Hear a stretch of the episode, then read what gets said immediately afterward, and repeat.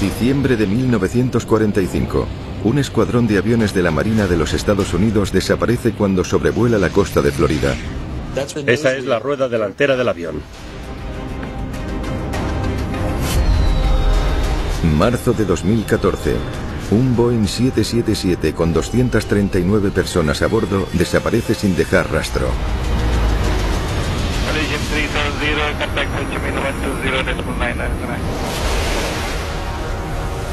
Imagina que pudiéramos vaciar los océanos y drenar el agua para revelar los secretos del fondo del océano. Ahora es posible.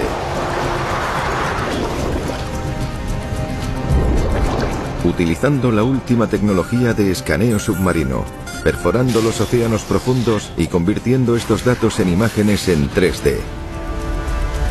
¿Explicará la ciencia qué ocurrió? ¿Y ayudarán las lecciones aprendidas en anteriores catástrofes aéreas a resolver los misterios de estos aviones desaparecidos?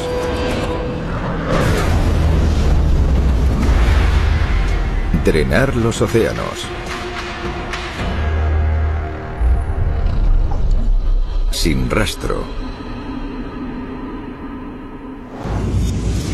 El 5 de diciembre de 1945, cinco bombarderos torpedos Avenger despegan de la Estación Aérea Naval de Fort Lauderdale, en Florida. El vuelo 19, por su nombre en clave, es una misión rutinaria de entrenamiento de navegación en la costa atlántica. Al mando está el teniente de la Marina estadounidense Charles Taylor, un piloto muy experimentado. Ha dirigido decenas de misiones de entrenamiento, pero no está familiarizado con este tramo de costa en concreto. A mitad de la misión las cosas empiezan a ir mal. El teniente Taylor informa que tiene problemas con las brújulas. El clima empeora rápidamente y los aviones desaparecen irremediablemente. Un Martin PBM-5 Mariner sale en una misión de rescate para localizar los aviones y guiar a los pilotos de vuelta a casa. El Mariner manda un mensaje rutinario. Poco después de eso, nunca más se supo de él.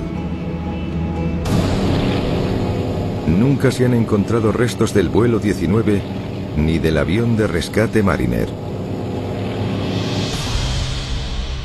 Para explicar la desaparición de estos aviones han surgido toda clase de extrañas y maravillosas teorías, desde abducciones alienígenas hasta los efectos de una niebla electromagnética.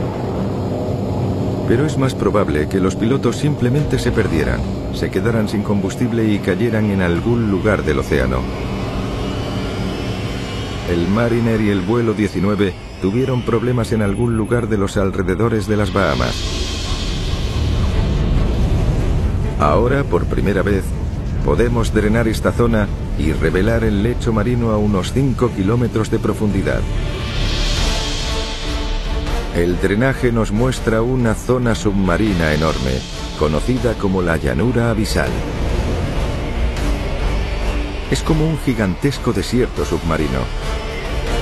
Y entendemos por qué el avión nunca se recuperó. Pero ahora, 70 años después, podríamos encontrar el avión de rescate Martin Mariner. Mike Barnett es técnico submarino especializado en búsqueda de aviones desaparecidos. Estuvo años investigando el misterio del vuelo 19 y ahora cree que sabe dónde se estrelló el Mariner. Intenté recrear la trayectoria del vuelo en mi mente, a dónde podría haber ido y dónde se estrelló. Todo comenzó aquí, en la Estación Aérea Naval del Río Banana, desde donde despegó. Fue hacia Cabo Cañaveral y luego se dirigió al área de búsqueda que se le asignó. Sabemos que media hora después de despegar hubo una explosión. Un carguero avistó una explosión en el aire. Cuando el barco llegó a la zona no encontraron restos. O se hundió o la corriente del Golfo arrastró los pedazos del avión. Hoy, Mike y su equipo parten en búsqueda de los restos del avión desaparecido. La zona que vamos a investigar hoy tiene aproximadamente 70 metros de profundidad y está a unos 80 kilómetros de la costa. Creemos que es una zona que debemos investigar. Está un poco más al norte de donde pensábamos, pero la corriente del Golfo podría haberlo arrastrado al norte. Los pescadores locales dicen haber encontrado restos en esta zona y Mike los está buscando con un sonar. Acabamos de pasar por encima del objetivo, es de perfil bajo. Es pequeño, lo que cabría esperar de un avión. En este punto debemos bajar a comprobarlo. Venga, vamos, chicos. El objetivo está a más de 67 metros de profundidad. Mike cree que podría ser un avión, pero aún no sabe si será el Mariner. La visibilidad a esta profundidad es muy limitada y una fuerte corriente hace que la búsqueda sea realmente difícil. Hay un montón de peces. Los naufragios atraen a los peces, así que estamos cerca. Luego, lejos de la oscuridad, los buzos encuentran algo. Esa es la rueda delantera del avión. Y justo al lado, el fuselaje oxidado de un avión grande. Esta zona donde han encontrado el avión es bastante interesante. Gran parte de la estructura sigue intacta ahí. Normalmente con el tiempo solo quedan fragmentos de estas aeronaves en el fondo del mar. ¿Serán los restos del avión de rescate Mariner? El siguiente paso es registrar cualquier evidencia que pueda identificar el avión.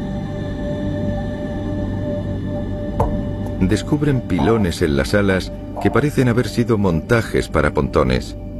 Parece que lo utilizaron para operaciones anfibias. Y los ojos de buey en el lateral del fuselaje son los que tendría un mariner. La forma del estabilizador horizontal también resulta familiar para los buzos comparándola con las fotografías del avión. Todo apunta a que podría ser el avión anfibio de rescate Mariner, pero el equipo aún no ha encontrado una prueba concluyente. Es un avión. Quiero ser precavido, pero tiene algunas características muy interesantes, muchas de las cuales coinciden con las de un avión de búsquedas y rescates de aeronaves. Quiero subir para revisar algunas fotografías y vídeos. Estoy emocionado, muy emocionado. Es un hallazgo que debemos estudiar. Mike necesita la opinión de un experto para identificar el avión, así que va a mostrarle las imágenes de buceo a un historiador de aviación, Roy Stafford. Roy fue piloto de la Marina de los Estados Unidos y es una eminencia en aviones militares estadounidenses. Aquí comenzamos a bucear. Bajamos hasta el fondo siguiendo la corriente y encontramos el naufragio. Como puedes ver, aquí ya se ven algunos restos. Teníamos la esperanza de encontrar al mártir Mariner PBM-5, pero mientras recorríamos la zona y observábamos algunas de las características, vimos elementos que no cuadran con ese modelo. Así que la pregunta es, ¿qué avión es este? Bueno, a juzgar por el sistema de frenos y el neumático que encontrasteis, diría que es un avión posterior a la Segunda Guerra Mundial. Ya. De eso estoy completamente seguro. Parece que esto es parte de la cabina, la parte superior de las ventanas. Roy está seguro al 100% de que este avión no es el Mariner que están buscando. Pero si los restos no pertenecen al avión de búsqueda y rescate desaparecido, ¿de qué avión son? La respuesta podría ayudar a resolver otro misterio. Esto de aquí abajo es significativo.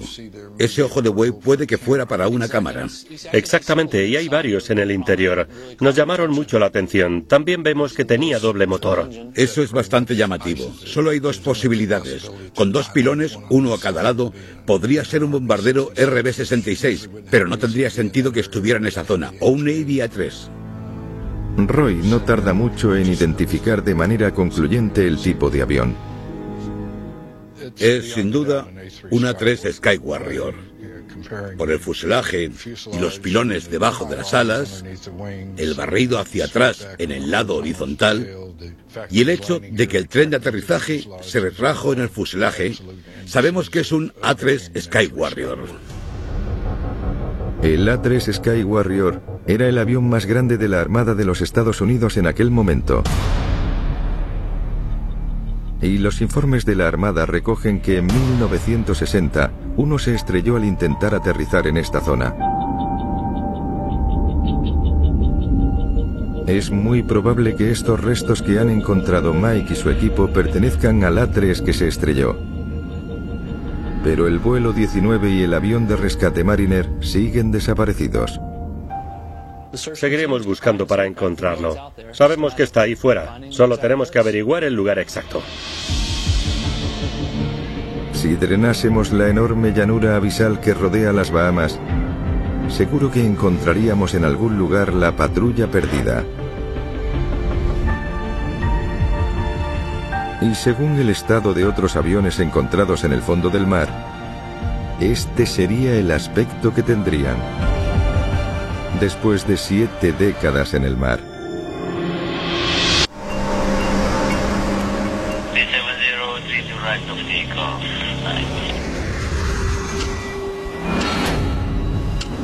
Un moderno avión comercial con 239 personas a bordo ha desaparecido.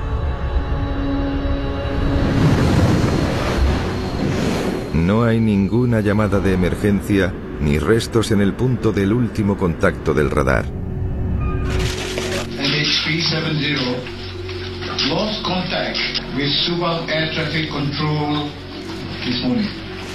Las autoridades aeronáuticas no entienden qué ha podido ocurrir.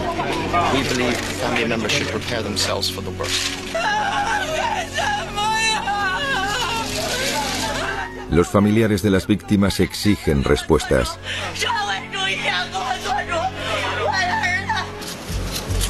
El gobierno de Malasia inicia una investigación. Será la más exhaustiva y cara de la historia de la aviación. Con innumerables callejones sin salida, pistas falsas, un sinfín de especulaciones y solo algunas pistas ciertas. Una de las primeras viene del ejército malayo.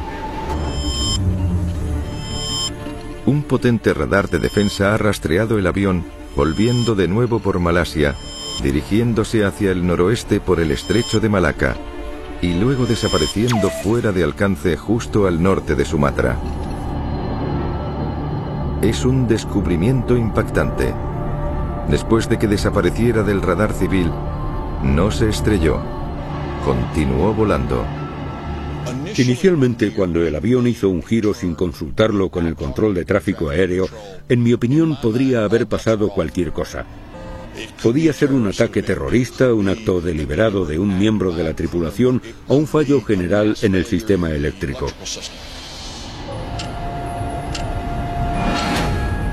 La siguiente pista viene del espacio. Aunque se perdió en el radar, el MH370 continuó intercambiando lo que se conoce como señales de latido con un satélite Inmarsat sobre el Océano Índico. Los latidos se envían una vez por hora. Los cambios de frecuencia en las señales ayudan a los expertos a calcular su dirección de viaje y revelan algo extraordinario. Después de su ruta inicial hacia el noroeste, el MH370 giró hacia el sur y estuvo volando seis horas más. A partir del tiempo de viaje de cada señal, los investigadores también calculan la distancia del avión hasta el satélite. Estas líneas se denominan arcos. Utilizando la carga de combustible y la velocidad de crucero, pueden recrear un rango de trayectorias de vuelo posibles a medida que el avión cruza cada arco. El arco final o séptimo está en las profundidades del Océano Índico. No hay más señales de latido más allá de este punto. Estos datos fueron reveladores en la medida en que intentan establecer la posición de un avión basándose en información que nunca fue diseñada para ese propósito. Ese es el avance más grande hasta la fecha. Y modifica inmediatamente la búsqueda a casi 5.000 kilómetros al sur del último contacto del radar militar llevándolo a la jurisdicción del gobierno australiano y al investigador de accidentes aéreos Peter Foley. La información que capturó el satélite de Inmarsat en el momento en el que el avión estaba en el aire es extraordinaria. Muy pocas personas la conocían. Y es absolutamente fundamental para la búsqueda y saber dónde buscar ese avión. La investigación comienza aquí, en una franja de océano que recorre 1.100 kilómetros a lo largo del séptimo arco. Los investigadores calculan que el avión podría estar en una distancia de 200 kilómetros a ambos lados, el alcance máximo de planeo de un 777.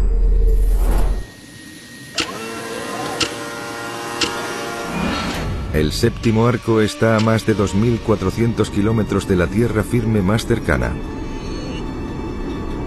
Los barcos de búsqueda australianos tardarán dos días en llegar. Dos fuertes tormentas han sacudido la zona desde que el MH370 desapareció, haciendo que encontrar los restos sea aún más difícil. 22 aviones y 19 embarcaciones buscan los restos del avión y posiblemente incluso a supervivientes. Cuando un avión cae en el océano con fuerza, esperas ver una mancha de petróleo, todo tipo de objetos flotando que en realidad caen del avión como escombros. Los restos en la superficie son normalmente el primer paso para encontrar un avión perdido, pero no es una garantía. Antes del MH370, la búsqueda más exhaustiva y costosa en el Océano Atlántico se lleva a cabo aquí, a casi 13.000 kilómetros de distancia en el Océano Atlántico. Buscaban los restos del vuelo 447 de Air France. ¿Les servirán algunas de esas conclusiones sobre esos restos a aquellos que buscan el MH370?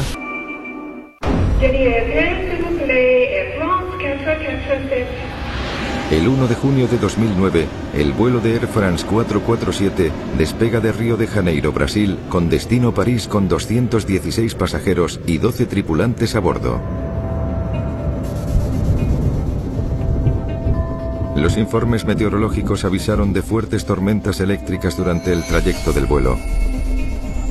Llevan 3 horas y 45 minutos de vuelo cuando el avión se acerca al Ecuador y los ordenadores de a bordo envían una ráfaga de advertencias de emergencia. Después nada más se supo. Olivier Ferrand está a cargo del equipo de búsqueda francés. Las señales de emergencia son su primera pista. Había algunos mensajes de mantenimiento y una de posición muy importante que fue muy útil para nuestra búsqueda.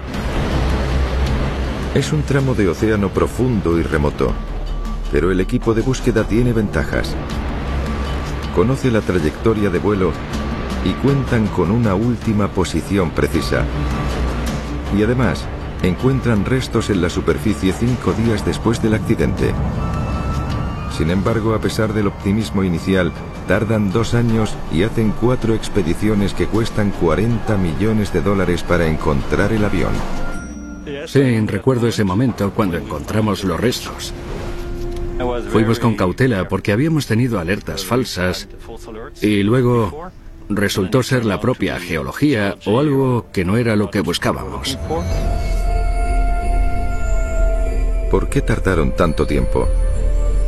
Utilizando los datos recopilados meticulosamente por el equipo de búsqueda, junto con la última tecnología de visualización, es posible drenar el océano Atlántico revelando los peligros del mundo hostil al que se enfrenta cada búsqueda en aguas profundas. Una fuerte presión del agua, un frío terrible, una oscuridad total y peligros ocultos por todas partes. Finalmente, a casi 4.000 metros, aparecen los restos del Air France 447 los motores, las ruedas y otros objetos pesados yacen en el fondo.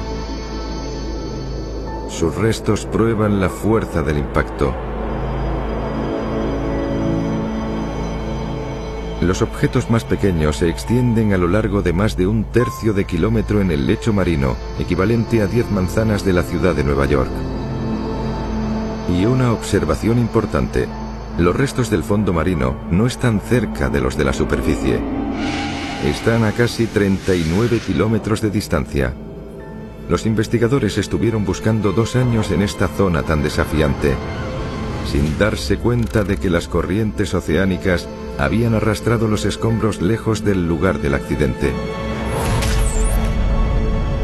La larga y frustrante búsqueda del avión francés conlleva una advertencia.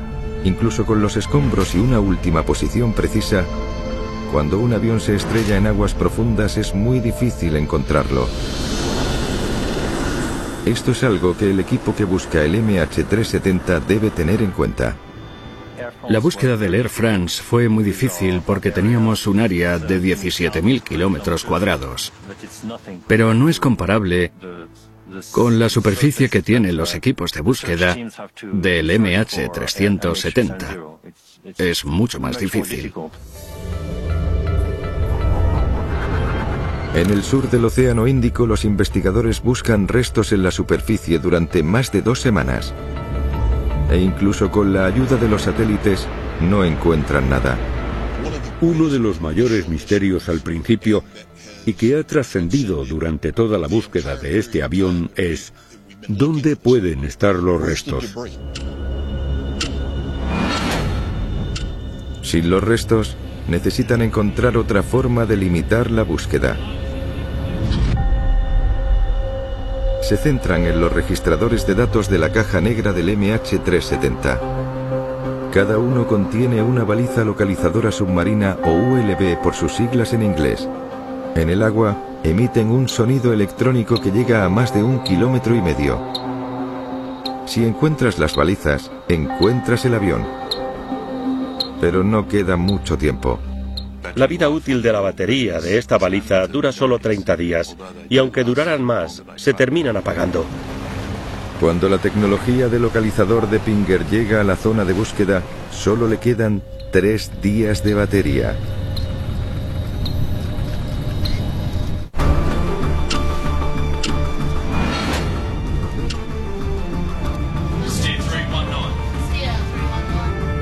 Los investigadores tienen solo dos días para localizar las cajas negras del MH370 antes de que se agote la batería de su localizador. En una zona de búsqueda tan amplia deciden centrarse en las rutas aéreas más usadas. Se pensó que si el avión había estado en peligro e intentó hacer un vuelo completo hasta Perth, había algunas rutas aéreas reconocidas. El buque de la Armada Australiana Ocean Shield avanza hasta el punto donde la ruta aérea a Perth se cruza con el séptimo arco.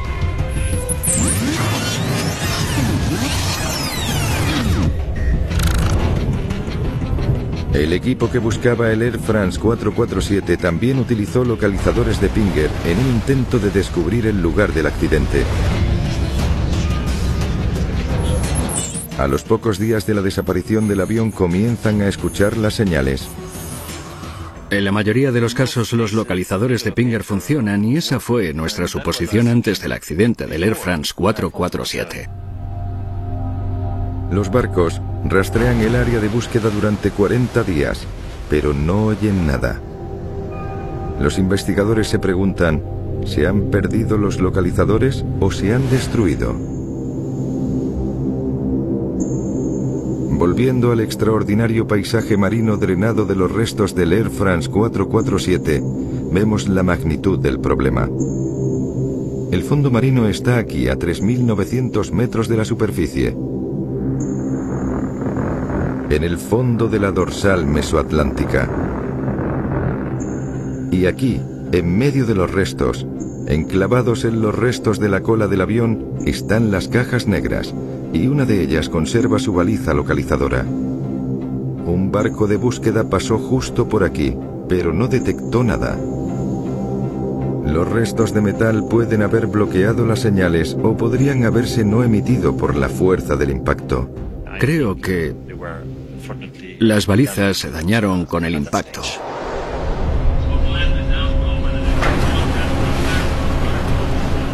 Los investigadores que escuchan las cajas negras del MH370 esperan tener más suerte.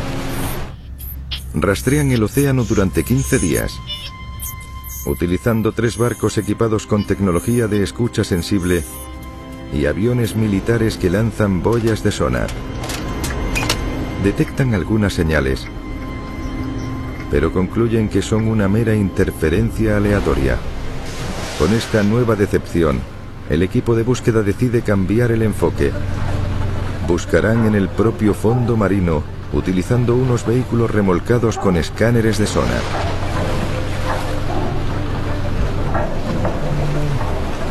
Será la mayor búsqueda submarina de la historia. Pero antes de que pueda comenzar, surge otro problema. Esta zona del Océano Índico nunca ha sido estudiada en detalle. Los trineos estarán cerca del fondo marino, y nadie sabe exactamente qué hay ahí abajo. Con la información recopilada por satélites, podemos drenar el Océano Índico para mostrar cómo se ve realmente el fondo del océano. A medida que drenamos el agua, aparece un paisaje que ningún humano ha visto antes. Grandes acantilados de más del doble de la altura del Empire State. Fallas con, con 6.000 metros de profundidad, más que cualquier cañón en tierra. Un valle salpicado de volcanes que se extiende a lo largo de 160 kilómetros. Operar vehículos de escaneo subacuático en este terreno requerirá una gran cantidad de habilidad y suerte.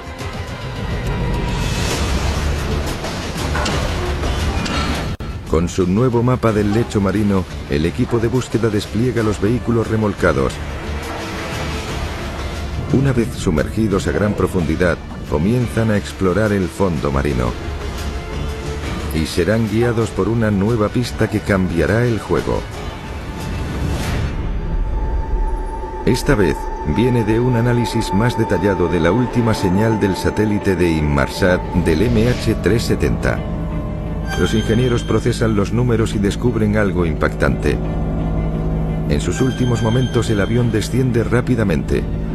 Y están seguros de ello porque después de siete horas y media volando, se le acabaría el combustible.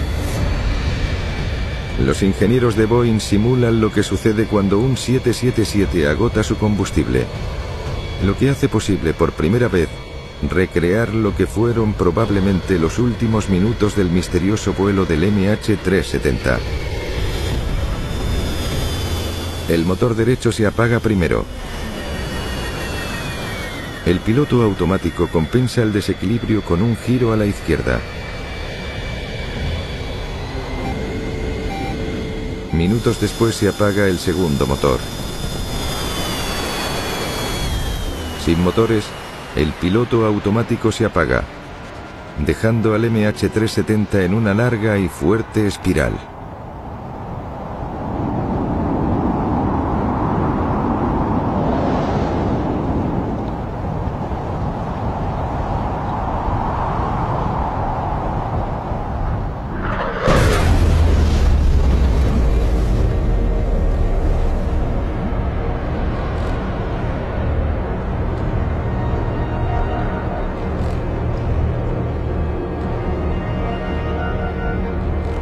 Todas las simulaciones de Boeing, el sitio del impacto se encuentra a 46 kilómetros del séptimo arco.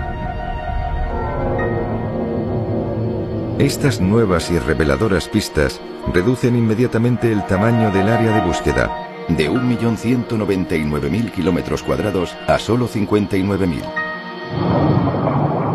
Pero aún así, sigue siendo tres veces más grande que el área de búsqueda del Air France 447. Es un área de búsqueda muy amplia. Nunca se había centrado una búsqueda en un área tan extensa. El experto en búsquedas y rescates en aguas profundas Andy Sherrill analiza toda la información que se ha recopilado del fondo marino. Curiosamente, cuando me enteré de la desaparición del MH370, mi mujer estaba dando a luz a nuestro primer hijo.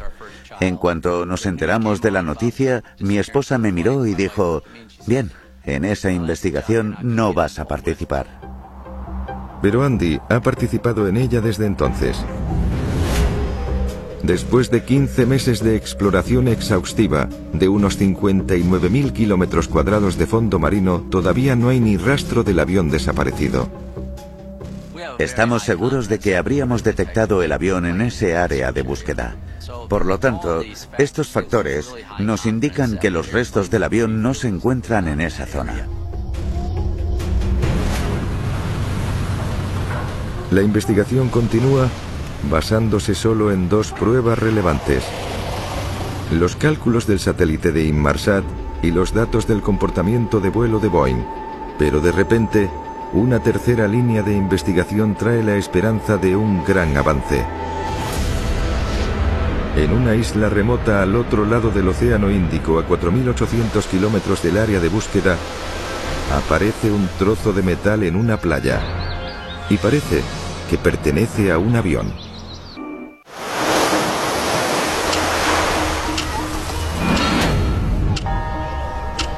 En julio de 2015, un funcionario del ayuntamiento de Isla Reunión, un territorio francés en el Océano Índico, encuentra un objeto inusual en una playa, conocido como flaperón.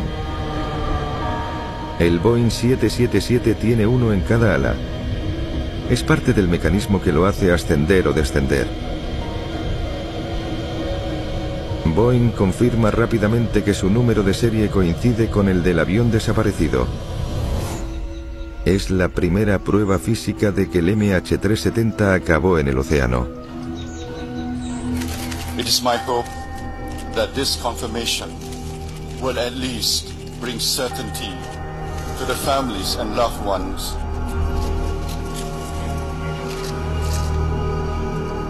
El sufrimiento de los familiares llama la atención del cazador aficionado de naufragios Blaine Gibson, que se embarca en una búsqueda personal. Me conmovió mucho. Me conmovió tanto que me di cuenta de que tenía que hacer lo que pudiera para resolverlo y lo que aprendí, lo que saqué en claro fue que no había una búsqueda oficial de los restos que llegaban a la orilla. Blaine consulta a expertos en corrientes oceánicas, quienes lo dirigen a Mozambique, donde rápidamente descubre algo. Era una pieza triangular gris en la que ponía no pisar. Claramente era un trozo de un avión. Sentí que tenía una gran responsabilidad porque me di cuenta de que acababa de encontrar la segunda pieza del misterio de aviación más grande de la historia. Boeing confirma rápidamente que ese trozo que no se podía pisar pertenecía al MH370. Blaine lo ha encontrado a 7.000 kilómetros de distancia de la zona de búsqueda principal.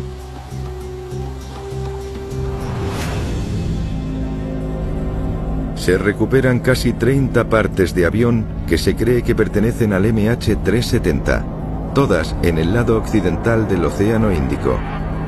Blaine Gibson encuentra 15 de ellas. Pero hay una que destaca del resto.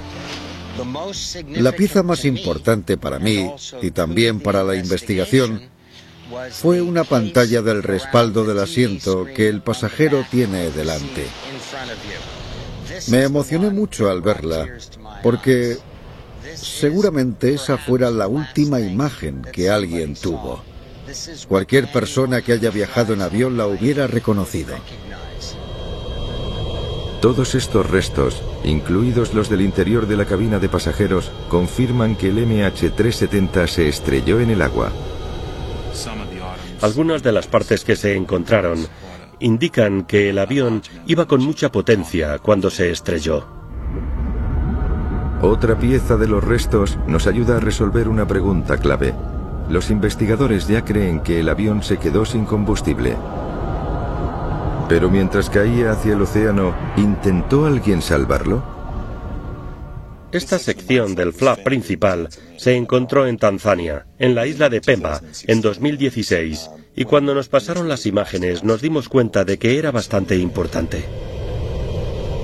El flap se extiende sobre una pista de apoyo interna. Los investigadores descubren que la pista ha dejado marcas de impacto dentro del flap. Eso solo puede suceder si está en una posición retraída. Esto prueba que el avión estaba en su estado de crucero normal cuando cayó al mar. Esto ha sido objeto de mucho debate. La prueba física y nuestro análisis mostraron que no era una zanja controlada o que no había un control activo desde la cabina que extendiera los flaps en el momento en el que se separaron de la aeronave. Los flaps prueban la teoría de que el avión se quedó sin combustible y sugiere que nadie en ese momento estaba intentando hacer un aterrizaje de emergencia ni salvarlo.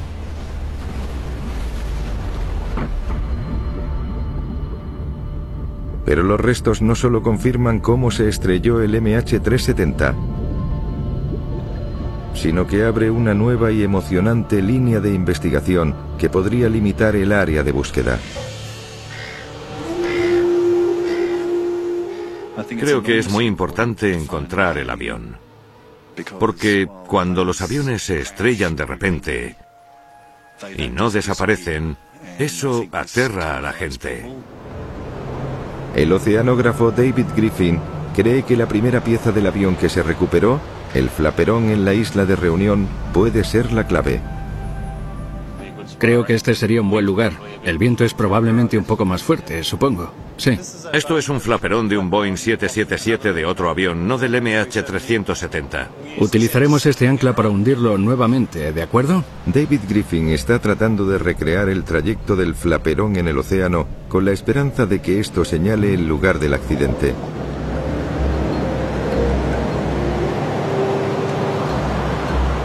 Primero, compara el movimiento del flaperón con estas boyas, conocidas como boyas de deriva, que se utilizan diariamente en todo el mundo para monitorear las corrientes oceánicas. Determinamos muy rápidamente que estas réplicas de flaperones se movían en la dirección del viento unos 10 centímetros por segundo, más rápido que una boya oceanográfica. Eso puede que no parezca mucho, pero cuando se compara con los datos que tiene sobre las corrientes en el séptimo arco el día del accidente, lo ayuda a estimar el trayecto del flaperón durante los 500 días que estuvo flotando.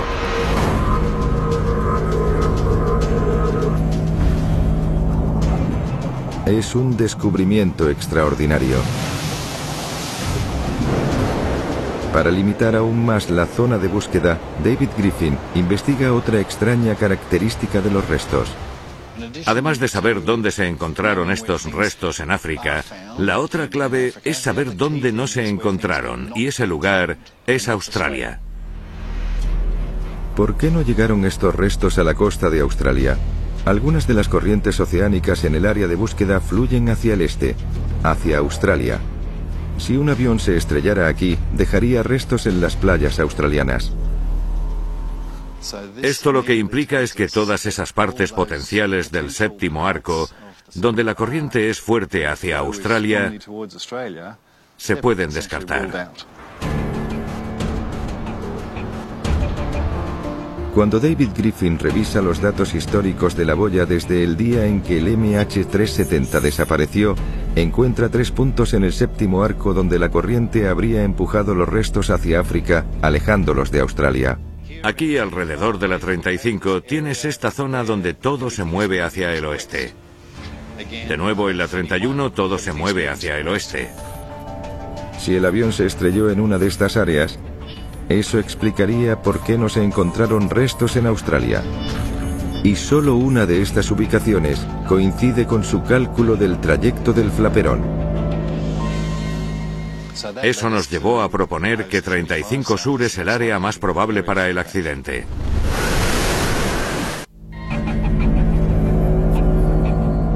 La 35 Sur es un área que no se comprobó durante la búsqueda inicial de los restos en la superficie.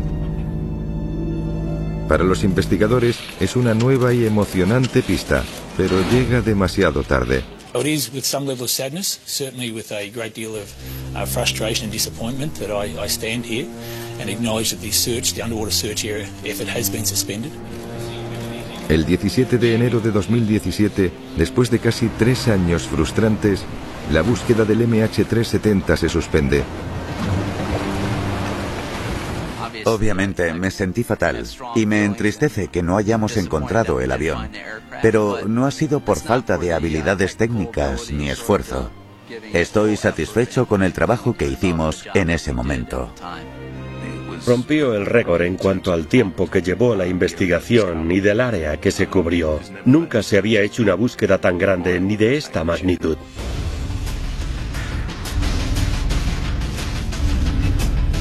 Pero convencerá el experimento de David Griffin con el flaperón a las autoridades para que busquen 35 grados al sur? Tendremos que esperar un año para responder a esa pregunta y a nuevas evidencias desde el espacio. En 2017 encuentra más pruebas que apuntan al mismo lugar.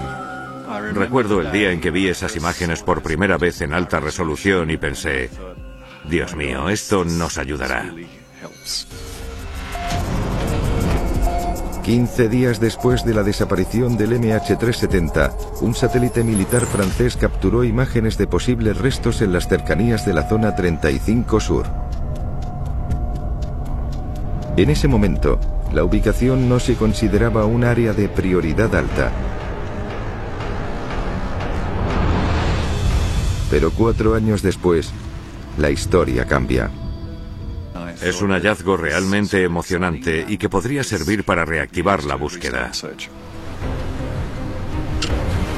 El nuevo año trae nuevas esperanzas. En enero de 2018, la compañía de salvamento Ocean Infinity se embarca en una nueva misión financiada con fondos privados. El séptimo arco sigue siendo el foco, pero esta vez expanden el ancho del área de búsqueda anterior y avanzan hacia la nueva zona identificada por David Griffin. Una vez más, Andy Sherrill va a bordo. Pero esta vez tiene ocho vehículos submarinos autónomos o AUV. Una embarcación normal podría pasar unos 30 días en la zona y durante esos 30 días cubrirían unos 3.500 kilómetros cuadrados. Con ocho vehículos submarinos autónomos a la vez, podemos cubrir esa misma zona en unos tres o cuatro días. Es una apuesta muy arriesgada. Si no encuentran nada, no les pagarán. El Ocean Infinity busca en la nueva área prioritaria, la 35 Sur. En cinco meses, cubren un área similar a la búsqueda original en el fondo marino.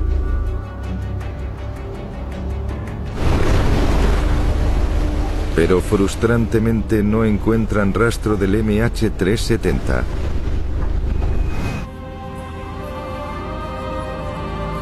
Ambas búsquedas han cubierto casi 23.800 kilómetros cuadrados de fondo marino. Eso es 14 veces el tamaño de la zona de búsqueda del Air France 447.